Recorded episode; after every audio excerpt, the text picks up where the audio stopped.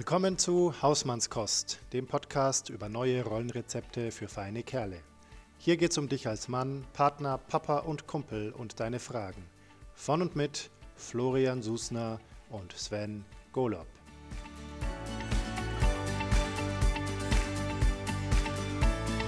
Herzlich willkommen zu Hausmannskost, ähm, dem Podcast für feine Kerle.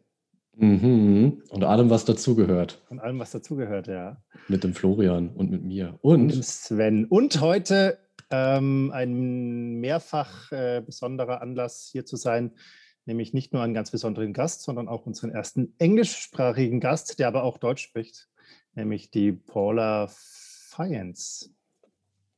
Hallo Paula. Hallo Paula. Hallo, wie geht's ihr? Gut. Mhm. Mit, mit dir geht es uns jetzt richtig gut. Es geht uns richtig gut, ja. Das sagen sie alle Mädels. Immer die gleichen. Ähm, ja, schauen wir gleich mal, wie es uns geht. Wir fangen doch gleich mit dem Check-in an, oder? Oh, yes. Sven, magst du anfangen? Mhm. Ähm, ich bin unsagbar müde. Es ist wirklich, äh, es ist, ich schleppe mich durch diese Woche und schleppe irgendwie diese Müdigkeit wie eine Bugwelle vor mir her.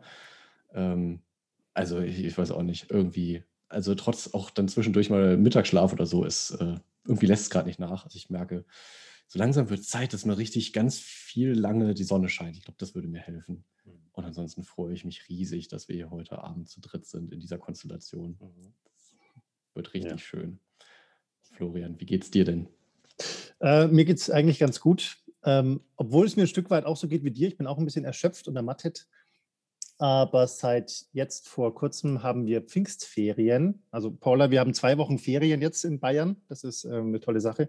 Und das heißt immer, wenn meine Tochter frei hat, dann haben wir auch ein bisschen weniger, weil dann ist sie mal eine Nacht bei der Oma, eine Nacht bei der Oma und ist einfach auch entspannter. Wir müssen nicht den ganzen ähm, das ganze Schulzeug vorbereiten. Also ist an sich auch für uns entspannter. Und wir fahren die nächsten beiden Wochenenden jeweils für ein langes Wochenende weg. Und das ist alles gut. Und gerade ganz aktuell bin ich so eine Mischung aus irgendwie amüsiert und aber auch ein bisschen gehetzt, was daran liegt, dass ich gerade ähm, meinen Kindern was im Internet zeigen wollte, ähm, einen lustigen Film, den ich neulich geschaut habe, den ich total gut fand. Und zwar hatte ein Typ aus, das habe ich noch nie gehört, aus dem Gesang einer Katze. Also Katzen können so gesing, gesangsähnliche Geräusche von sich geben, das wusste ich nicht. Ähm, und irgendein Mensch hat vor, vor, den Augen dieser Katze mit dem Finger so auf und ab gefahren und da hat die Katze mitgesungen.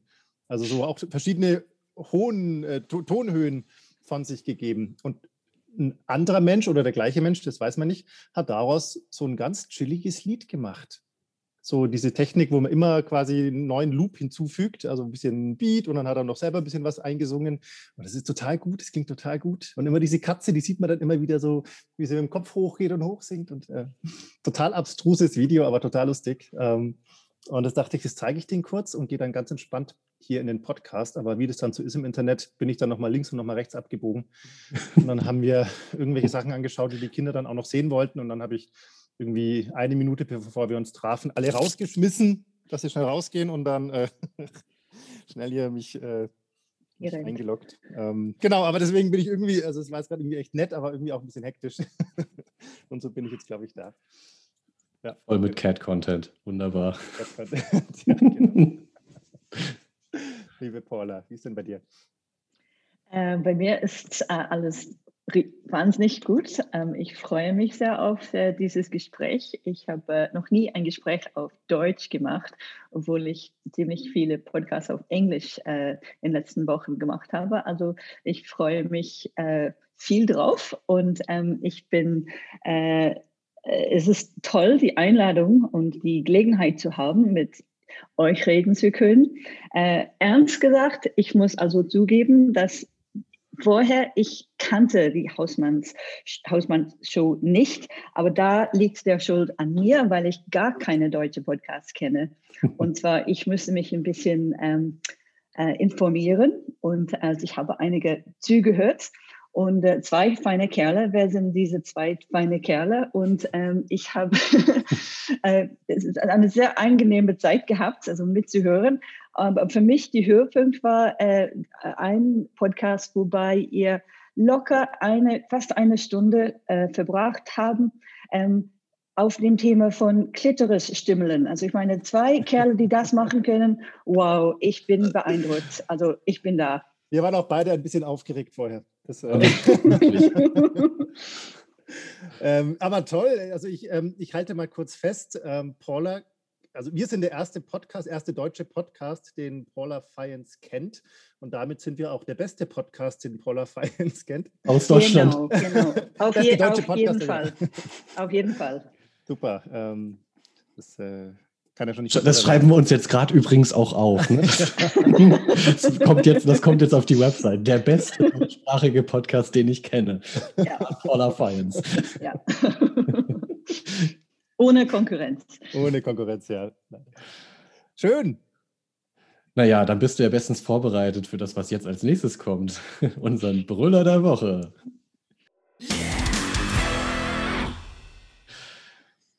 Ja. Miau. Sven, magst du gleich anfangen? Miau. Voll gerne. Ähm, also mein, mein Brüller der Woche. Ich, habe, ich hatte zuerst einen, der tatsächlich negativ war, aber ich stelle fest, ich habe irgendwie in den letzten Episoden, glaube ich, relativ häufig was Negatives dabei gehabt. Und ich hasse diese Nörgelei. Also jetzt geht es gegen die Nörgelei. Nein, heute freue ich mich, also ich finde es einfach echt zu brüllen komisch, dass ich mal wieder so ein, ein Kinderlied-Ohrwurm habe. Und dazu muss man ja wissen, dass ich ja nun mal einen Sohn habe. Und der hat sich jetzt also dafür entschieden, sich äh, eine, einen neuen Toni, also, also eine Hörspielfigur, auszuleihen in der Bibliothek, und zwar Prinzessin Lilifee. Wie sich das gehört. Sehr schön, und, sehr schön. Ich, ich, ich sehe den Nils Pickert vor mir anerkennend äh, nicken. Ja, genau. So, alle so, oh ja. Und also, äh, nachdem wir jetzt also die, die Ramones-Spider-Man-Phase quasi jetzt abgehakt haben, sind wir jetzt in der, den ganzen Tag auf volle Lautstärke. Tanz, tanz, den Lilifee-Dance. Tanz, tanz, den Lilifee-Dance. Und es macht mich völlig mischugge, aber auch gleichzeitig echt so glücklich, wie dieser kleine Kerl einfach in seinem Zimmer rumhüpft und den Lilifee-Dance tanzt. Wunderschön. Also äh, ich finde es ziemlich gut, ziemlich toll. Ähm, ich muss aber sagen, Lilifee ist ein bisschen perfide, ähm, weil also die allererste CD, die meine Tochter hatte mit zwei oder drei Jahren oder sowas, war tatsächlich Prinzessin Lilifee. Und ich, ich kann die Lieder heute noch singen. Also ich weiß, also das Titellied habe ich, konnte ich jetzt sofort singen. Das ist einfach da, ja, das ist eingebrannt. Ja, ich glaube, vielleicht später. Also wer auch ähm. immer so Kinderlieder komponiert ist, kommt echt einfach direkt aus der Hölle. Glaube auch. Ich glaube auch. Ja. Ja, Lilifee, sehr schön. So, jetzt dürft ihr, jetzt dürft ihr versuchen, gleichzuziehen mit Prinzessin Lilifee. Das ist natürlich unmöglich. Ähm, ja, aber gut, ich mache trotzdem weiter. Ähm, ich, äh, in gewisser Weise ähm, passt es wahrscheinlich zu dem, was Paula auch gleich sagt. Äh, es hat sich nämlich bei mir was ereignet, was äh, jetzt gerade auch vor drei Minuten noch quasi einen weiteren Höhepunkt genommen hat. Und zwar haben wir ein, äh, ein Bett, ein relativ altes Bett, was quasi so Rolllattenrost hat. Und von Ikea. äh, und bei Ikea gibt es diese Rolllattenroste nicht mehr, die haben jetzt irgendeinen anderen und deswegen gibt es den für unser Bett nicht mehr. Und wir hatten jetzt irgendeinen anderen von irgendeinem anderen Möbelhaus. Und der hat, also wir haben zwei einzelne gehabt und die haben beide irgendwie gefühlt zwei Wochen gehalten. Ähm, der letzte, quasi die letzte Hälfte Lattenrost, die noch war, die noch ging, wurde von einer, von einer Arschbombe vom Oscar gekillt. also er hat sich einfach mal aufs Bett fallen lassen und hat es äh, Knacks gemacht und äh, wir hatten dann im, im, Grunde auf jeder Seite des Betts ein Loch, wo man quasi schön reinkullern konnte. Also wir mussten dringend einen neuen Lattenrost bestellen. Und wir hatten schon davor schon ein paar Mal Lattenrost irgendwie nachgekauft und immer war irgendwas und immer ging es nicht. Oder wenn es dann ging, dann war es gleich wieder kaputt. Und ich habe jetzt echt einen tollen Lattenrost gefunden. Und zwar einer, der nicht so zwei Hälften hat, sondern der über die ganze Breite geht. Äh, wo ich noch ein bisschen Angst hatte, dass er nicht reinpasst und der auch irgendwie dickere Bretter hat und mehr Latten nebeneinander, also nicht so viel Luft dazwischen und habe den ausgerollt und habe das Bett drauf gemacht und dachte, jetzt habe ich endlich die Lösung für die Ewigkeit gefunden. Das war vor zwei Stunden. Und jetzt gerade, als ich, wie ich ja gerade schon erzählt habe, mit den Kindern auf dem Bett saß und ähm, diese, diese Videos geschaut habe und dann gesagt habe, jetzt alle raus, bin ich schwungvoll aufgestanden. und es hat, es hat immerhin nicht Kracks gemacht, es hat nur irgendwie Zack gemacht und der Lattenrost ist von einer dieser Leisten, wo da drauf liegt, runtergerutscht. Und ich habe es jetzt nicht wieder hochgekriegt, was ein gutes Zeichen ist, was sich irgendwie verhakt hat, aber ich weiß noch nicht, ob es jetzt wieder hält oder ob es äh, einfach der falsche Lattenrost ist. Und es ist ein Riesenteil. Ähm, und äh, ja, also ich, äh, die Geschichte ist noch nicht zu Ende, befürchte ich. Bettgeschichten aus dem Hause Susner. genau. Ja, das war der Brüller der Woche. Liebe Paula, ich gebe den Staffelstab weiter. Ähm, ich fühle mich, als ob du mein Thema äh, geklaut hast. Das tut mir leid, ich habe mir ähm, auch gerade gedacht, das war. weil ich, ich habe auch eine Geschichte, die an die IKEA äh, liegt. Ähm, und normalerweise, es gibt sehr tolle äh, Geschichten, die erzählen über IKEA. Wir haben alle unsere ganze Wohnung in IKEA gekauft. Ähm, aber in den letzten Wochen, ich helfe meiner Mutter mit der Renovieren von ihrer Wohnung, weil sie keinen Bock auf Projektleiterin hat. Äh, und ähm, alles geht einigermaßen gut, außer äh, meine Erfahrung mit IKEA, äh, weil die, die Küche von IKEA äh, bestellt haben. Und ähm, wir haben sehr viele Probleme mit der Lieferung und sonst irgendein andere Problem gehabt. Und ähm, äh, also wir bauen das ganz äh, langsam, aber ein, ein, irgendwie, wenn wir alles auf der Wände, äh, die, die Schränke auf, der, auf die Wände äh, tan, äh, scheint aus nicht zu passen. Also ich nach mehrere Gespräche äh, mit der äh, Customer Services, ähm, es Sie haben irgendwelche Lösungen. Ähm, ja, das können wir dann noch einen anderen Schrank hier nächsten Monat äh, schicken. Und sagt, nee, das geht nicht, weil mein äh, Bauunternehmer nur noch vier Tage hier ist. Also das geht gar nicht, wenn wir dann den Boden nicht runterstellen können und sonst was.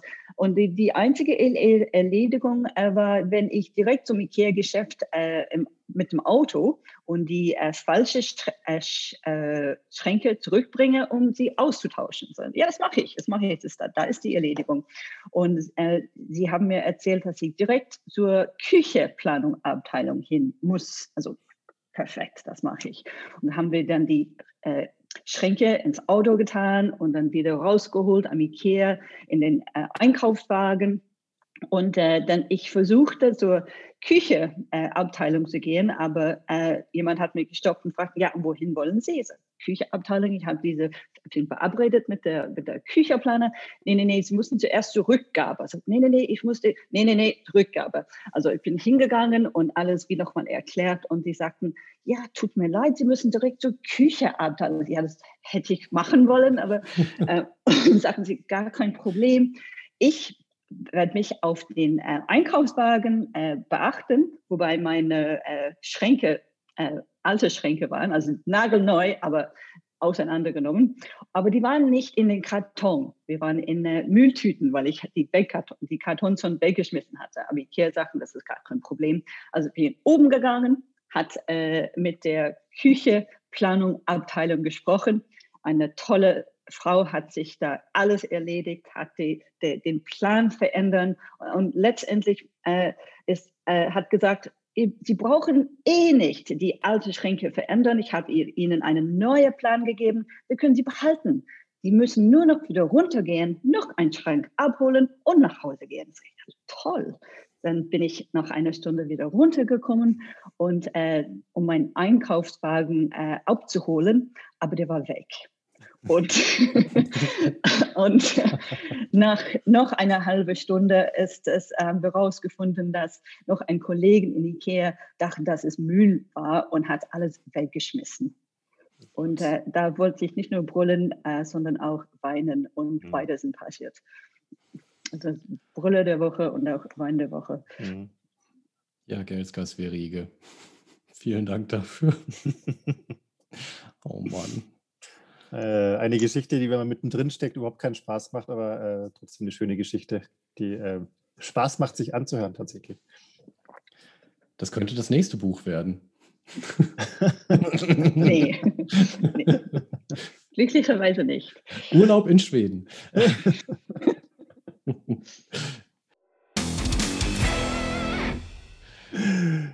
cool. Damit wären wir beim Thema Buch. Ähm, ja, und Paul hat ein Buch geschrieben. Paul hat ein Buch geschrieben, ja. Richtig. Ähm, liebe Hörer, die nicht so gut Englisch können, es tut uns fürchterlich leid. Aber an dieser Stelle ähm, ist der englische, äh, der deutsche Teil vorbei und der englische Teil kommt. Wir haben ja Paula eingeladen äh, und dachten, jetzt müssen wir komplett Englisch reden, aber Paula kann ja vollkommen überraschend perfekt Deutsch. Deswegen haben ähm, doch kann sie. Und deswegen haben wir gesagt, wir machen die erste Hälfte oder den Anfang auf Deutsch und den Rest auf Englisch. Deswegen gehen wir jetzt zum Englisch über. So, Paula, would you like to introduce yourself? Uh, certainly. Uh, so I am Paula Fiance, and uh, I am a pharmacist who I was happily uh, working and never imagining in my life that I would write a book. Uh, and, uh, and life was going great. we had. Um, I have a great husband, and we were having enjoying life. We lived in London, and then when our first child was born, um, it's an exciting time. You're both fathers, you know what it's like, you know, but there are a lot of question marks in your head about, oh my God, how is my life going to change? You know, mm. will it be, how will it all work? You know, and uh, I read lots of baby books to try and inform mm. myself about what will it be. Sure. But there was one big question that I still was very confused about, which is how does it all work when you have children and you both go back to work? Because, you know, I presumed that's what we would do. You know, why do you study all your life to become something? You don't just give up your career. You know, there must be a, there must be some obvious answer. Um, so, uh, but actually, there isn't an obvious answer. Uh, it doesn't all magically fix itself. So, um, after uh, spending a few months at home with a, my daughter on maternity leave, I went back to work like everybody does. But um, it then becomes very, very hard to manage life when you're a parent and you have a job and you both have a job. And I think every single woman listening uh, who has children has experienced this. Uh, maybe every man, but 100% sure every woman. Um, and actually, you think that maybe everybody else is doing it all perfectly. They don't have a problem. It must just be you. You're clearly something wrong with what you're doing. So you try to become more efficient. You know, you become uh, cleverer at everything you do. You, your life is broken down to 10 minute intervals just to try and fit everything in. Um, and uh, but and it can go on like that. You get incredibly good at all of these new skills you learn become the most efficient machine in the world. Uh, but uh, eventually I, we had a very busy job. I traveled uh, overseas a lot every week also my husband. He could be in brazil china. So it was quite crazy. And after 10 years of this i decided my children really need me and we have a thousand jobs in our house that nobody has managed to do. I'm going to take one year off sort everything out and uh, make life calm, you know? So uh, I did this. Uh, I'm thinking, easy, I'll finish everything in three months. This is going to be great. But I discovered for the first time in my life that it is anything but. It is actually the most difficult job in the world.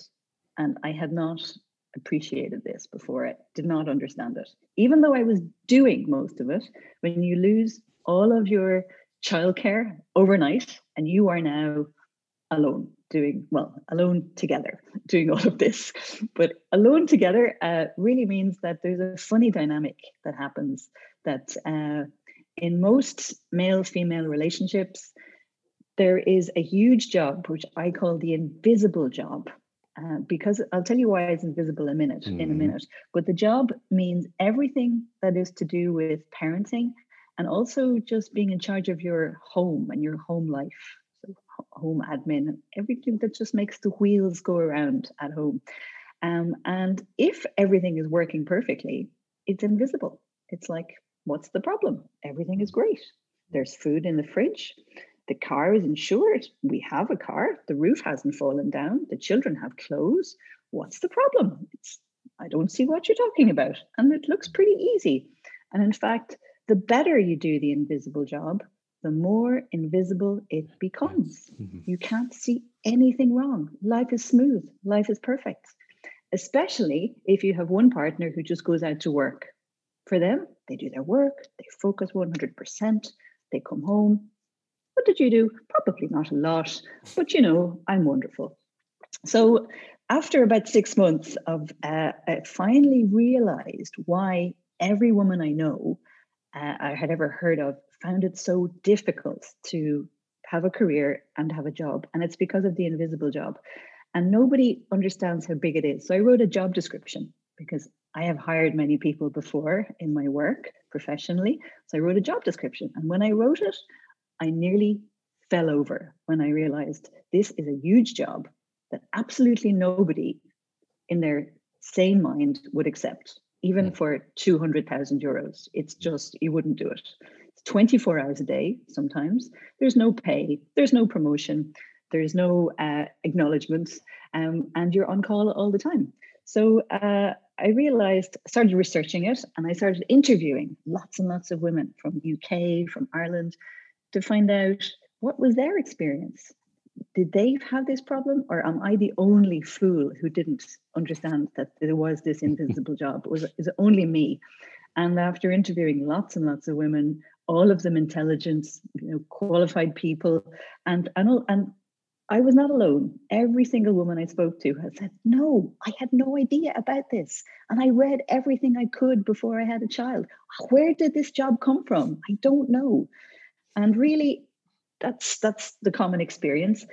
And but it's not just a case of, oh, this makes my life hard. As I researched it and researched it, I discovered that this is really the reason why there's inequality everywhere in the world between men and women people hear about inequality in work, people hear about the gender pay gap, mm-hmm. but nobody is completely clear why does this happen, you know? And really, the only problem is that women um, end up doing 76% of the invisible job and men only the rest. So, really, women are doing one and a half jobs, almost two jobs. And that prevents them being the brilliant professional that they were beforehand um, and eventually, something has to give. Um, and it has a lot of negative consequences for uh, the relationship because women get very upset with their husbands, their partners. They also get frustrated in work. Uh, they uh, also end up being poor when they're you know older. They have they suffer sleep deprivation from the time their children are born, uh, and they uh, have issues in terms of their health, their physical health and mental health. So I wrote this book to prevent this happening to any more couples. Mm. It's it's actually really easy to avoid this dynamic if you know about it. If you realize that there is an invisible job, you can both say, "Okay, great! I didn't know. How are we going to do this? How because we need our life to be happy. I want you to be happy. I want each other to be happy, and we want everything to be manageable. And until you realize what it involves, you could spend your whole life not knowing about it. So I wrote it to prevent any more young men and women falling into automatic gender roles mm-hmm. of continuing to uh, all of the 76% of this falling to women and relationships being unhappy because there's an easy solution. so when would be the like perfect point of time in one's life to read your book? At what age? Uh, I would say in your early twenties would okay. be would be the best time because I'd like to really prevent any more 20 something year olds falling into this problem. The time in your life when you really feel the effects of uh, this unequal sharing, the time when it all really uh, uh, I think you have the same expression in German. We say when the shit hits the fan, like für die Kacke am, Dampfen. Same thing. Exactly so is is uh, between 35 and 44. That's when the problems really happen. Mm-hmm. That's when relationships come under stress. That's when people get physically unwell, mentally unwell. That's when many women quit their job. So, for example, in September, uh, just last September, one million Americans quit their job mm-hmm. just when the school term was about to start because they could not stand one more week of homeschooling. They were just about to commit suicide. Mm-hmm. So 1 million quit their jobs, and uh, 80% of them were women. So you need to prevent this problem, uh, which will hurt age 35 to 44, by establishing much at the beginning of your relationship. You need to have a talk with your partner, even if you're not sure if this is a long term thing. You and your partner need to sit down and say, okay, if we're moving in together, how's it going to work? You mm-hmm. know, we are equals. Uh, I'm, I'm, assuming that uh, you each think you are equals. And if you are, then your time is equally valuable. And you both should have a chance to do sport, watch TV, go for walks, see your friends, all the nice things in life by giving each other uh, equal responsibility for taking care of, you know, work, earning money, and work that doesn't earn money because mm. they're both valuable. So if you want to have an equal relationship, you need to sit down and say, right, what are the things that we need to do? What needs to happen around here? And you would never have the time to come up with this list. So don't worry, I've done it for you. You can download the whole list actually as a job description at uh, www.theinvisiblejob.com. You can download it for free. And you sit down with a bottle of wine one evening, the two of you, and say, right, if this is a thing, if you and me, if we're a thing, you know, as we say, how's it going to work? You know, what mm. does your future look like? And you don't know age 25 what your future looks like. You're too embarrassed to talk about it usually, you know. But just in theory, over two bottles of wine, maybe, what might it look like? You know, who's going to do what? Um, so basics, who's going to who's going to do cooking? Are we both going to do it? You know, who's going to do everything? And we realize that um, there, there's a lot to it, and you're each do find things that you don't mind doing, and there each be things you hate doing. So that's fine. You know, work to your strengths, choose the things, and take full responsibility for for those things. Um, so it's a conversation you need to have early. There's no point finding out after you have your first child that really your partner, uh, you both thought that you would stay working full time, and you thought the other one was going to stay home and mind, mind your child, or you didn't realize that the overall stress would be so big. And it's it's it's a problem that almost all couples arrive at if they don't know what's happening. So, mm. but first of all, just find out what kind of dynamic do you expect in your relationship? Have a light conversation about this in your early 20s. But even if you are in the middle of this right now, and especially uh, if you're a woman age 35 to 44, in the middle of 10 million jobs, no time to breathe, no time to sleep, uh, angry with your partner because he doesn't seem to think there's a problem. He doesn't know why you're so grumpy all the time. Then it's still really important at that age to sit down and have the discussion because you, a lot of this can be fixed. Um, it just takes relate open discussion and wanting to help each other and you know have the same outcome. And if you if you decide together what's important for us as a couple what are the things that really don't matter? The things we've been doing for ages, but why do we do these things? Who cares? You know, who cares about birthday parties with matching plates? Who cares about Christmas cards? You know, just take all these things off your list and the things that you both feel are important for you as a couple to do, just divide them up mm-hmm. uh, so that you both have equal free time. And that means you both appreciate what you each do, whether you're spending more time in paid work or in unpaid work, it doesn't matter. Everything you do for your relationship counts. It's all important. So when it comes to the being aware of the invisible job, and you say that your response when you interviewed women about it was first of all, yes, I do know it. And second is, oh, I didn't know it was that much.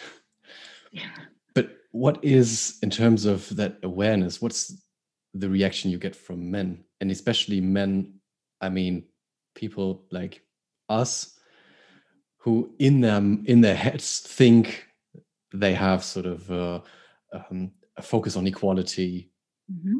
who see themselves maybe even as some sort of feminist mm-hmm. or you know pro equality yeah.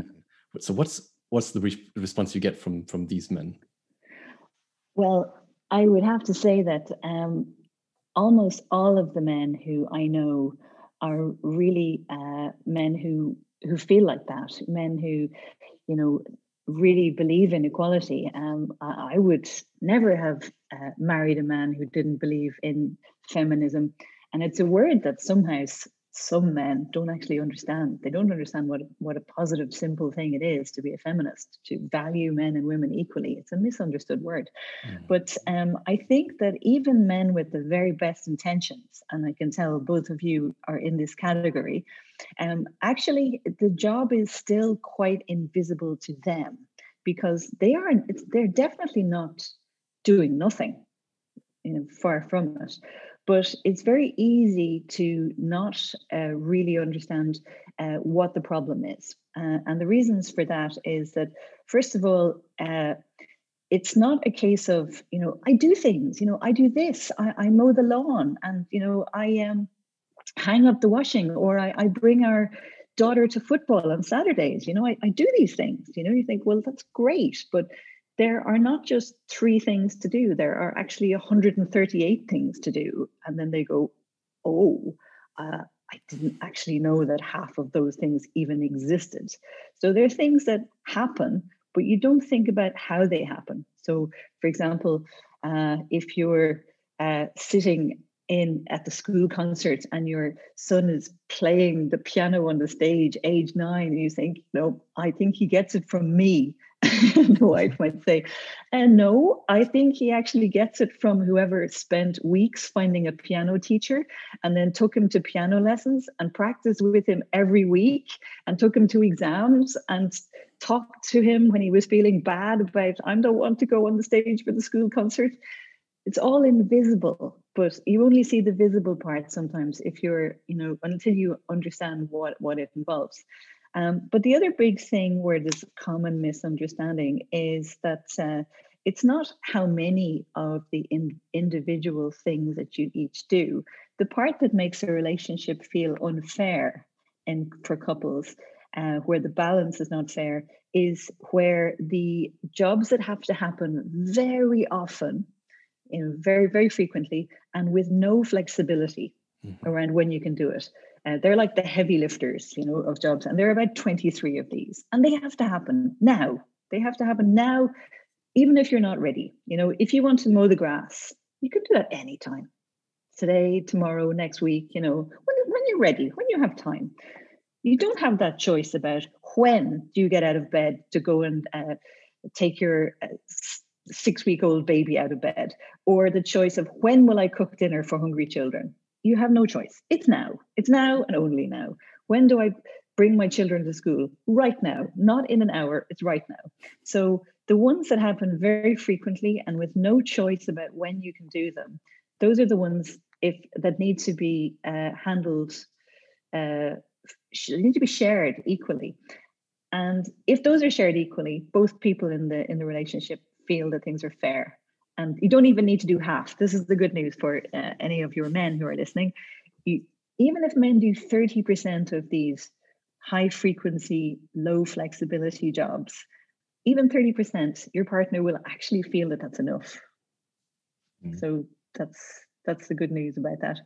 Um, but the, the biggest misunderstanding is really not just in the individual tasks. The biggest problem for most uh, most women experience is just having the responsibility for managing everything. Uh, and this is a term which is now widely described as the mental load. Mm-hmm. So, the mental load means being the project manager for the whole family. You're the only one with all the information in your head about how everything is scheduled, how everything happens. So, they constantly ask, answering questions about where is this? Where do I find this? What time does this happen? What happens after this? It, that's really what makes women really, really tired. They can never turn off. They're in the middle of their work and they go, oh, must ring the ballet teacher. Or they're getting into bed and they go, oh, have to put, you know, uh, swimming costumes out for the morning. So it's that's it's the mental load of checking, which causes most of the pain for the person. It's not always a woman, but the data the global data that in my book shows that it is almost always the woman. But there are some fantastic men who are the it's the other way around, and there are some relationships where it's very equal, and those are the happiest relationships. Hmm.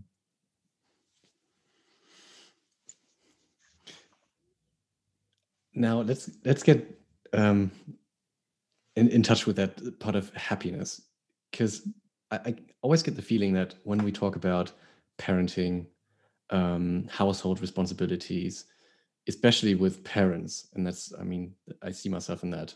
So we're mostly discussing who does what for the for, for children, for you know everything revolves around childcare and and you know managing all that. Um, I mean, this is a huge part of the mental load, I guess.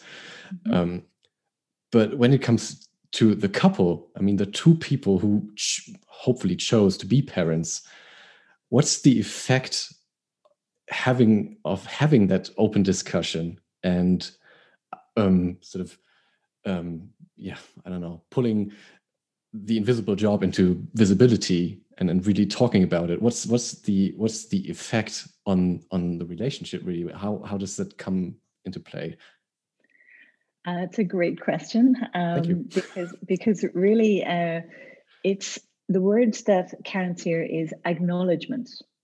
You know, whatever arrangement you and your partner decide between you about how you will share your time, whether maybe you will work more paid hours than me, maybe uh, you'll do more of this than me what whatever you're each doing the key thing is that you both appreciate each other. Now appreciate is a word that i don't know how to say in german. I don't think it exists actually because I, when i lived there i used to find i could never find a good translation for appreciate. But it means yeah it, it's that but it, it it's not just to understand the value of but it's mm. to demonstrate that you mm-hmm. are thankful. So it's a mixture uh, there isn't really a perfect word in German for it. Um, so it's uh, the best way to appreciate it actually is by experiencing it. So, for example, there's a lot of lot of different studies in, in the book, and one found that when uh, you don't have full responsibility for a million jobs at the same time, it's hard to understand the challenge because any one job by itself hey, it's no problem. I can, and every good man will say, no problem. I can change nappies. I can put the washing on. I can cook dinner. Anyone, give me any one of these jobs. No problem. I'm that kind of man, you know? The problem is not any one job. The problem is all of them, all of them at the same time. That's the real problem. So, and you only experience the stress of this when you have to do it solo. So, this study found that the most valuable learning experience for men is that they spend one month solo looking after their newborn baby in the first year of the baby's life. No help from the partner. Partner must go back to work or must go away. She cannot be there to say, Oh, I'm a bit stuck here. I'm trying to do this and this. Can you just do that? Like, no, because that's the difficult part. And men who have managed one month solo they understand what it takes. They understand the stress. They understand how close to tears they have come themselves when when baby crawls off the bed while you're trying to change a nappy and meanwhile somebody rings the doorbell and pot of dinner boils at the same time they have this experience when the pram falls into the lake you know they have these days and then they realize how important an extra pair of hands would be how amazing it would be to have someone help to, sh- to reduce this total load. And not only do they know how hard it is, it's it, even, uh, you know, for example, uh, when uh, the biggest problem is really during maternity leave, women in most countries uh, have uh, paid the ability to take paid leave and stay home. And that's one of the biggest problems, actually, because men don't get the same chance in most countries. Mm. And really, one of the global solutions to sharing the invisible job is I would like all men to have three months of full pay maternity leave, paternity leave, and women the same. It should be equal. In Iceland, for example, uh, the system there is that parents get nine months, three months for the father, three months for the mother, and three months that they can decide how to share between them. And that way, and it's full pay, not kind of in many countries, you only get, you know, 200 euros per week, something like this, mm-hmm. mm-hmm. which is it's impossible to mm-hmm. reduce your salary down to that if you're used to earning a good salary before. So full pay. So you have no reason to say no. You can say no if you're a man in Iceland. You can say no, I don't want to do it. I'm too important. You know, same if you're a woman. But you, that's fine. It's called use it or lose it. So you have the choice. But if you use it, you learn for yourself a million new skills that you didn't know before you became a father.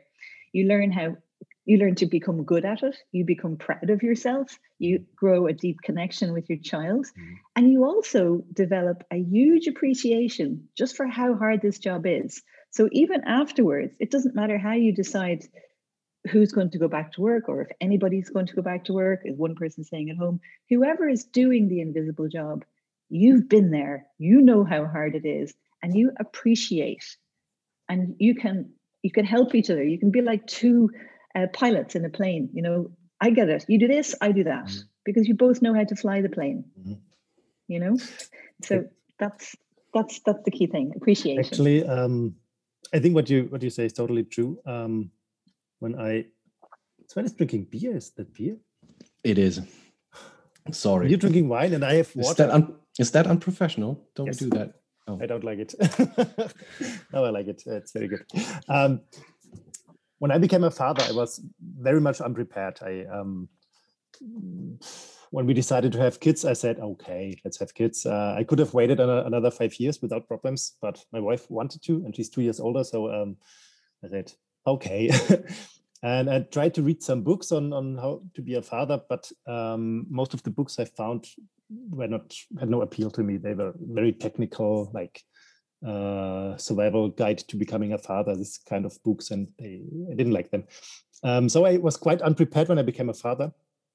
And directly after uh, my daughter was born, my um, my wife became sick for uh, for a while, um, um mentally ill. Uh, and I think she stayed at hospital for I don't know six weeks maybe. Mm-hmm. Uh, this was a tough time. It was very hard, but it happened exactly what you said that I had to take care for my for my daughter for 90% of everything. Mm-hmm. Um, but uh, looking back today, I'm really, really glad that this happened, not for my wife, but for me, mm-hmm. because uh, this this helped so much to to grow a connection with my daughter and to mm-hmm. uh, to to become a father. It was mm-hmm. like a like a crash course, a boot camp, uh, becoming a father. And after those weeks or months, um, I knew everything, and I uh, and I was able to to when my when, my daughter hurt herself, I was able to to go to her and not, not give her to my wife, but I could yeah um, comfort her. Yeah, yeah, yeah. So uh, yeah, this was totally uh, helpful and a very very important experience for me. Yeah. Uh, in my becoming a father. Exactly, but you talk about a boot camp. You, I think all men need to understand that women don't know anything and when they become a mother either. It's mm. boot camp for them as well.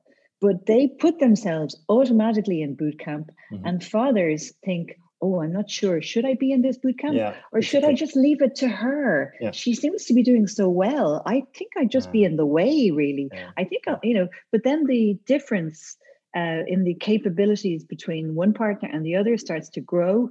And eventually, you know, one partner knows how to do everything and the other feels, well, I'm no use really. And also, even when they try to help, the other partner gets frustrated and says, yeah. "Oh, you'll just do it wrong, or you'll do it too slowly, yeah, or I'll just do it." Yeah, and but but mm. that's you've demonstrated that it is really the benefit of learning for yourself and the relationship that you a stronger relationship with your child that you have.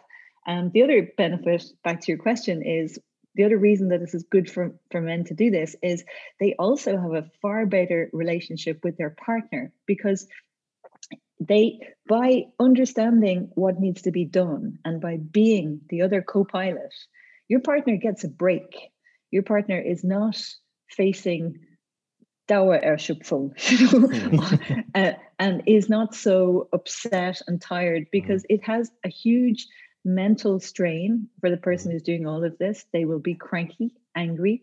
But by having support and someone who knows how to help, the relationship is much smoother. And that there's data to prove this, and that the men who do look after their child for even one month by themselves, it makes such a difference to the relationship that seven years later, you're statistically far less likely for the relationship to have split up.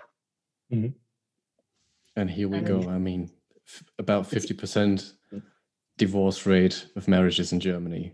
And mm. I'm just wondering how many of those are, you know, are divorced because of the invisible job. Mm.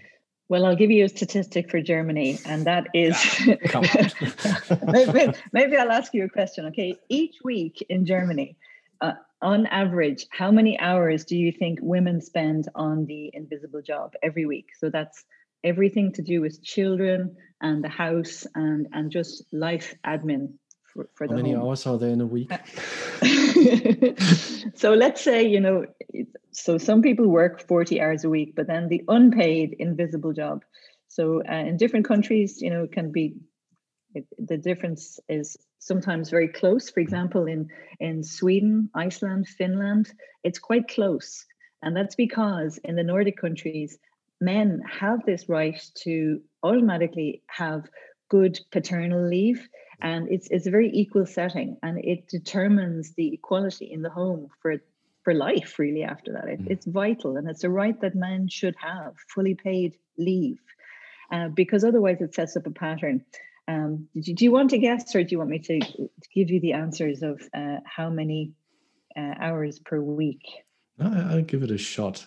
So okay. is it hours on top of paid work Yes. Well, no, it, it's it's not. No, it's it's actually just the average for Germany. So right. it's average for all men whether they uh, do have a paid work or unemployed or work part time. It's just an average figure. How many unpaid hours do they help in the home? Do they do work at home? Men, or um, you're talking about men right now? Men and also men. women. I'm guessing. Oh, if it's for both, I'd say 20 hours. Well, for men, it is uh, on average 13 and mm. for women, it's on average uh, 27 hours per week. Um, and then if you look at the proportion of men and women who are involved in, you know, housework every day, 72% of women are involved in housework every day and only 29% of men. Come on. So th- those are the facts, you know. And but but you're right. The question you asked: What about are they? Who's working in a paid job? Who's not? So there's this data is more difficult to get. But um, I have the data from analyzed for uh, some work I did for in the U.S. and in couples where both are working full time, 40 hours a week, in a house with children under six. Um, typically, men, uh, women do 10 hours per week more than their partner mm. of the invisible job 10 hours per every week more and men have more time to uh, do sports go mm. out you know mm. just have a sleep so you have to compare like with like uh, and that's so, probably the strongest data so this leads to a big or difficult question uh, how can we change this Well, I think really uh, there's there's two levels at which mm. you can change it. Uh, so one is at a societal level, and mm. for that to happen, we need to change uh, really the way we work and the uh, systems for looking after children. So, for instance, as I said earlier, really important is that men and women get equal opportunity to have paid leave mm. after their birth of their child, at least three months on full pay, but that would that would make a huge difference. We also need to have, you know, for about 10 years of your life, men and women will have responsibilities for looking after other people, minimum 10 years. It could be children, it could be unwell older parents, but if we all work 40 hours a week, there's no time in our lives to care, take care of anyone. So instead, we should have a system where work is shorter for everyone. And in fact, it doesn't need to be 40 hours a week. And there's a, a, very nice book uh, called 30 Hours, just uh, written by a Brazilian professor who lives in Germany right now called Nadiana Kruk. And she's proposed uh, that a 30 hour week would be better. And in my book, I've proposed that really there should be a system where men or women can ask their employer for the next year or for the next five years, I need to reduce my hours to 20 hours per week or 30 hours per week maybe I earn less, but that's how me and my partner have decided it would work best so that we can manage this.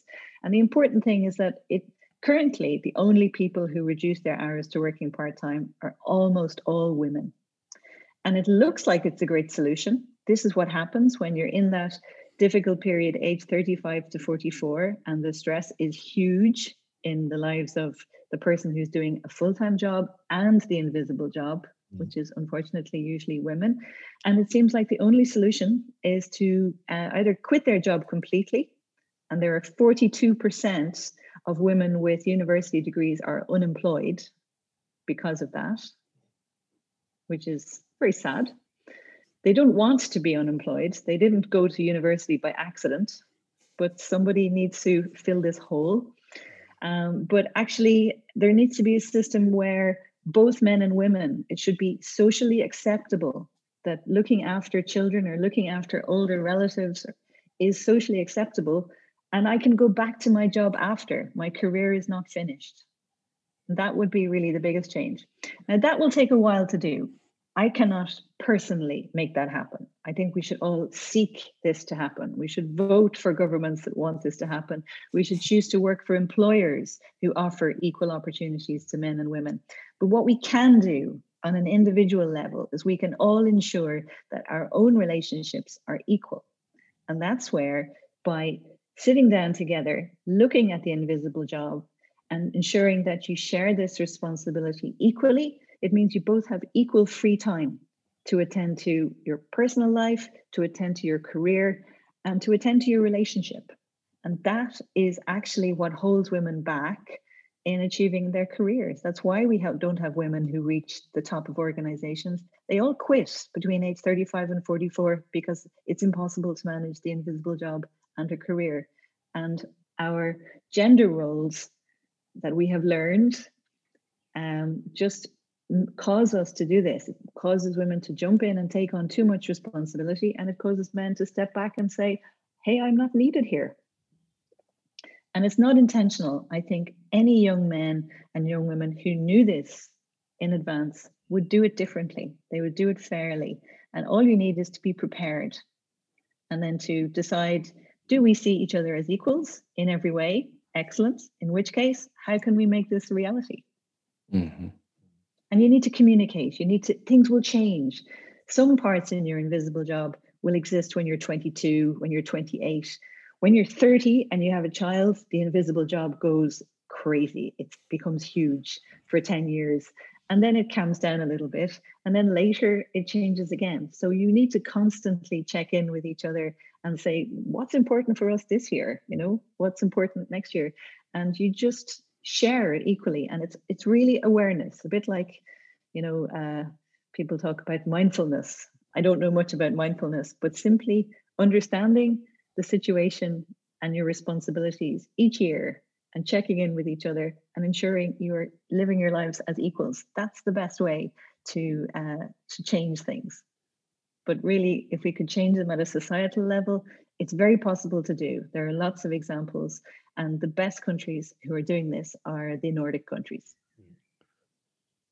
And just simply put, I mean, the way you describe it, it just it becomes so obvious to me that it's economic nonsense having yeah. something a system like that where you yeah. exclude like almost half of really highly qualified women mm-hmm. from jobs where we desperately need them. I mean, yeah. we, we really do need them. Otherwise, you know, we're just we're all already lagging behind. But I mean, this is just it's so makes me but crazy. economic it is economically it is nonsense and i know you are an economics expert um, so, well, if you in economic terms, uh, you'll know uh, a lot about GDP.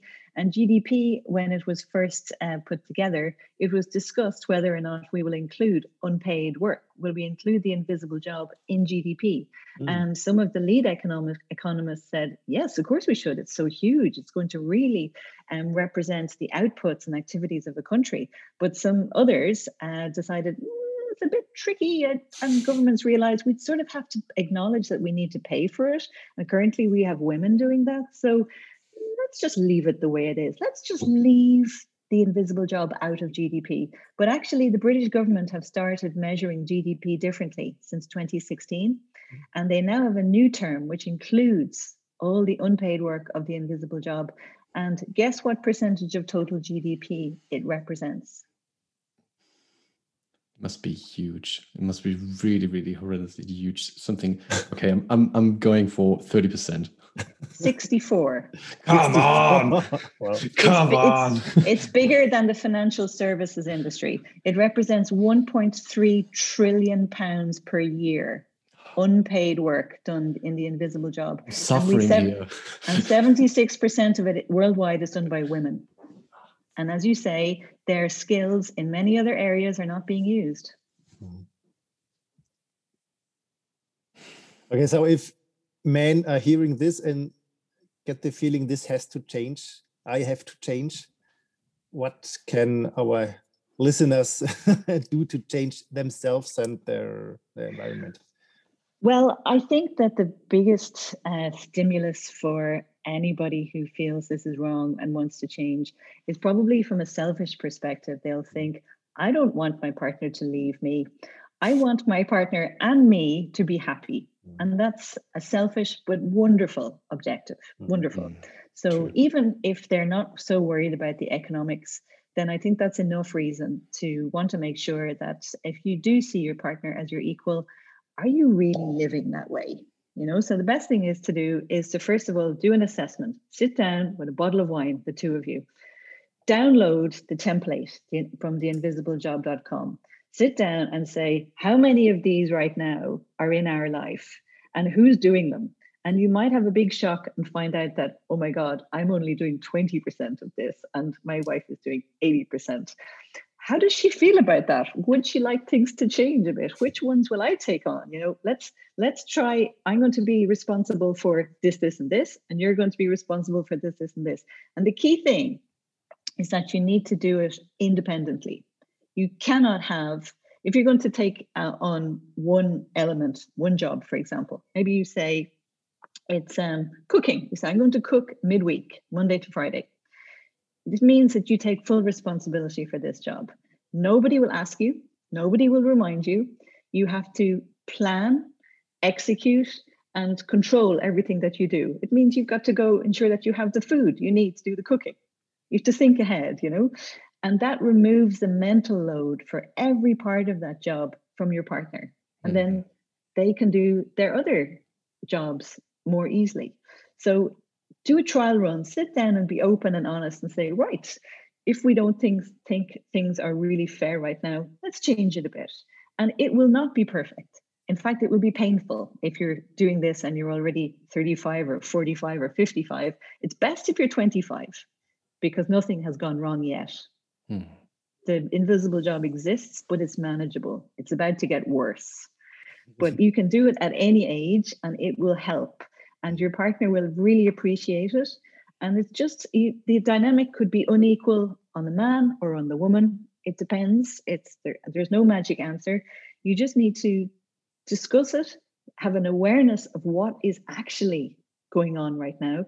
And if it looks like it's too much, just delete all the things you don't need to do. That's the first thing. Make the job smaller. So you edit it. The, the version that you download, you can edit it. It's it's not locked. Edit it, and then um, d- divide it up and see how does your life feel one month later. Check in and say, I'm having such a hard time cooking dinner. I just can't do it. You know, can I swap? Can I have this job and this job instead? You say, yeah, no problem. Let's let's let's try Plan B. So you. It's been raffiniert, you know. so don't expect perfection. Expect openness. Ex- uh, demonstrate honesty, uh, give encouragement. If you know how to do something, then uh, give some help, but don't micromanage. Hmm. Give freedom to the other person to learn Very and nice. respect and communication. And there is really no risk involved other than that your relationship will get better. You may have sometimes uh, you might eliminate a lot of work from your life in, together that's great. Why are we doing this? Why do we do this every week? Let's stop doing that you know? Mm. one of the things you can do if you have enough money is you can say let's not do any more ironing. Let's send all the ironing to the to the shop you know every week Mm. you know? You can't do this for all the jobs you know? You still have to cut your own your, your children's fingernails. You can't give that job to someone else you know? You still have to supervise toothbrushing. But some jobs you can either say hey let's not do it anymore. Let's no more ironing just we don't care, or let's get someone else to do the ironing, you know? So make the job as list as small as possible. Life is short, only do what's necessary, but divide it up so that your paid work and your unpaid work means however you split it up, it means you both have equal free time. And when you're free, you're free. Do what you like, you know? Mm. And your relation and also make time for each other. Have time where you do things together. And it's it's it's really just a way of establishing equality. And if everybody did this, then it would leave all partners equally free to compete on an equal footing in their careers yeah. while we wait for the governments to fix the major problems. Um, do we have time for one question about the societal level? Sure. Okay, here it comes. So I wrote down why is now the right time for opening up that discussion about the invisible job. And I, by now, I mean we are looking back on like one and a half years pandemic, mm-hmm. um, homeschooling, uh, kindergarten children at home, uh, parents silenced just by the you know overwhelming responsibility they, they had to take because the whole system of childcare just collapsed. Mm-hmm. And in, in Germany, we were talking a lot about, uh, in a certain bubble, of course, we were talking about a lot about a backlash on, on you know, um, female empowerment and how mm-hmm. many women just gave up on like you said, quit their jobs or just you know cut back on their hours to take care of the children, or mm-hmm. even try to handle both, and and how all the winnings we had on on the field of female roles. Um, it's gone backwards. That, yeah, it's gone backwards. Mm-hmm. So and and why is after that one and a half year of you know just pure chaos mm-hmm. in the homes why is now the right time for opening up that discussion on the invisible job um, well, uh, there, there, there are a couple of reasons. Uh, first of all, even before the pandemic happened, you know, sometimes you'd hear people saying, okay, things are not equal, but you know, they're getting better, aren't they? They're getting better. They're getting more equal. But actually, the rate of improvement is really sad.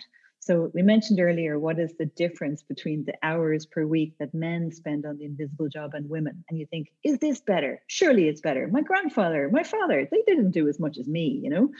And yes, it's improving, but before the pandemic, the rate of improvement was one minute per year. The difference was improving at the rate of one minute per year.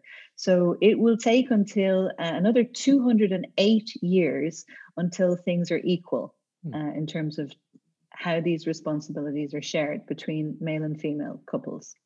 So that was before the pandemic. The pandemic has, first of all, shown us how unequal things were.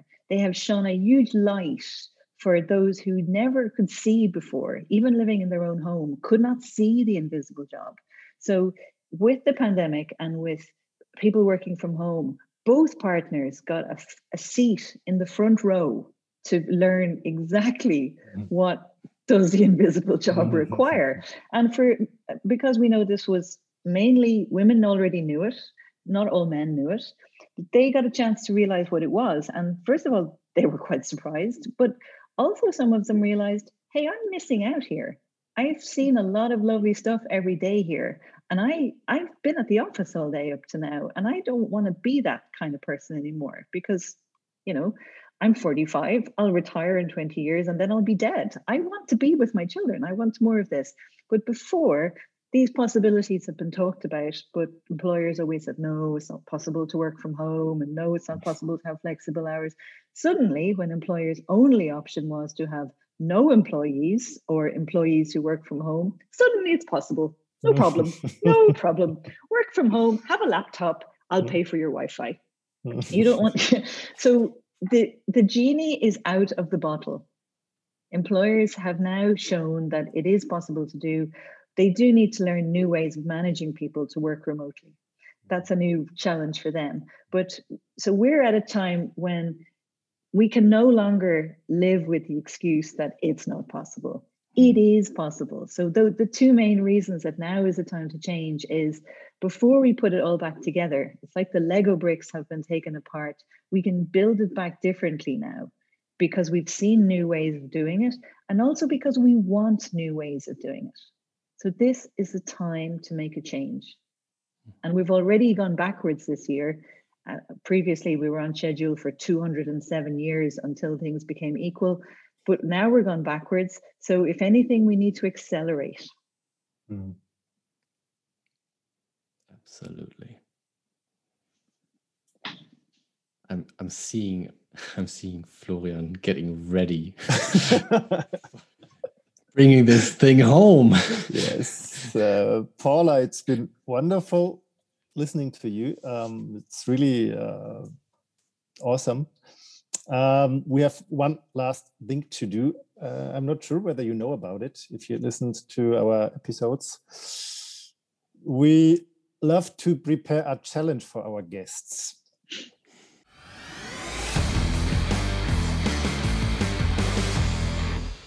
I must have missed this. I remember hearing a challenge. Are you sure you haven't just made this up? just for you.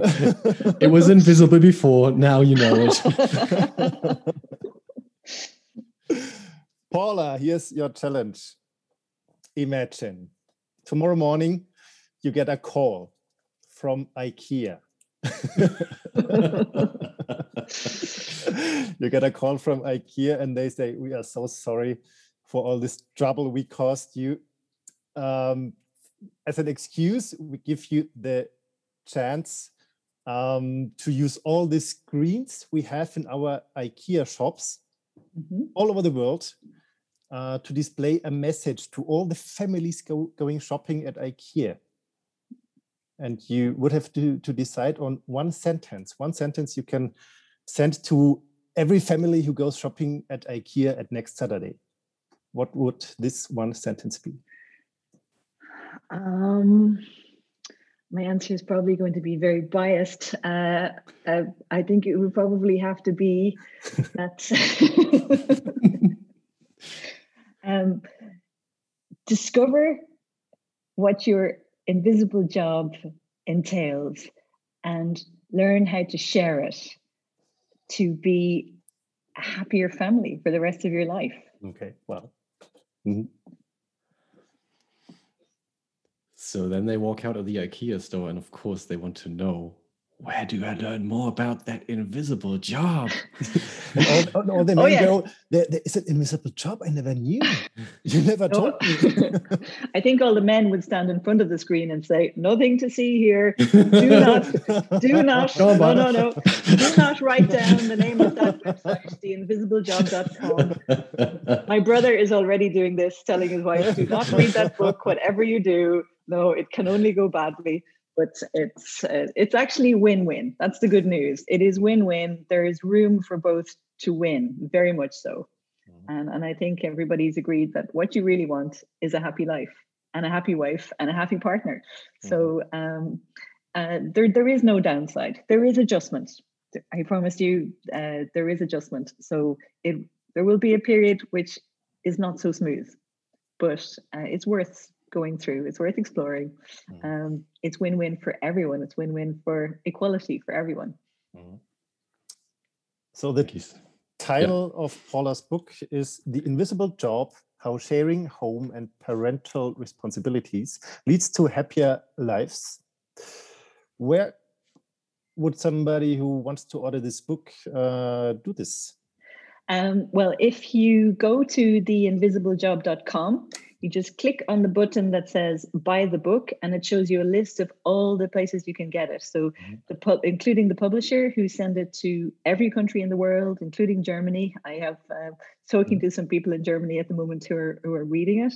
Yeah um, I, I, I, know uh, they, they send it and uh ah, yeah, it, it. Was, was, quite quick. Took them like a week and uh, and i had it. Yeah Hey, very good. Mm-hmm. Um, and then it's also, if you're living in the UK, it's in Waterstones. But anyway, there's a whole list of all the shops there. But um, everything, we're all buying everything online at the moment because here in Ireland, our shops only open this week. I don't know if your shops are open yet in Germany, but uh, we have been in an online bubble for month, for a year. mm-hmm. Me too.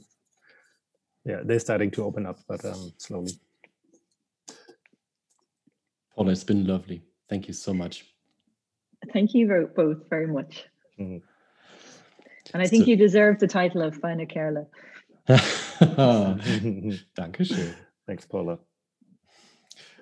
An der Stelle ein, ein, noch ein Hinweis an unsere HörerInnen da draußen, wenn euch das gefällt, teilt es bitte mit allen, die mehr über den unsichtbaren Job erfahren müssen. Und das mhm. äh, Spread the word. Und außerdem könnt ihr uns auch weiter unterstützen, damit wir auch solche tollen Messages weiter verbreiten können, indem ihr uns auf Steady abonniert. Und alle Infos dazu gibt es wie immer in der Episodenbeschreibung. Wunderbar. Liebe Paula, es war großartig, mit dir zu plaudern auf Deutsch und auf Englisch.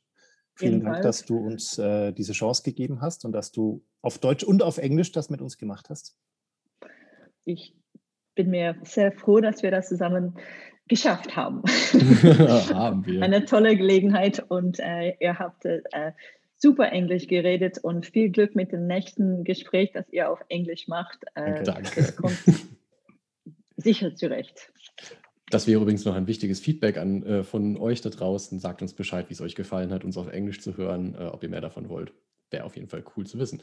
Ähm, und Paula, ich wollte dich noch bitten, eine letzte Bitte. Würdest du unsere HörerInnen auf Irisch verabschieden? Für uns? Ja, gerne, weil vielleicht gibt es welche Zuhörer, die nicht wissen, ja. dass Irisch und Englisch total andere Sprachen sind. Und sie sind nicht so ähnlich sogar wie Deutsch und Schweizerdeutsch. Sie sind total anders. Sie haben gar nichts miteinander zu tun. Okay, ich werde mich jetzt auf Irisch verabschieden, ja? Okay. Ja. Um, Gurh míle maithe goibh goléir as de hégéisteach leis an chorá seo a goine nocht, bhí sé andas uh, bheith ag leir le Sven agus Florian agus míle buchas as éisteach linn an IHA. Dann sagen wir auch Tschüss. Super. Ciao. Ciao. Slán.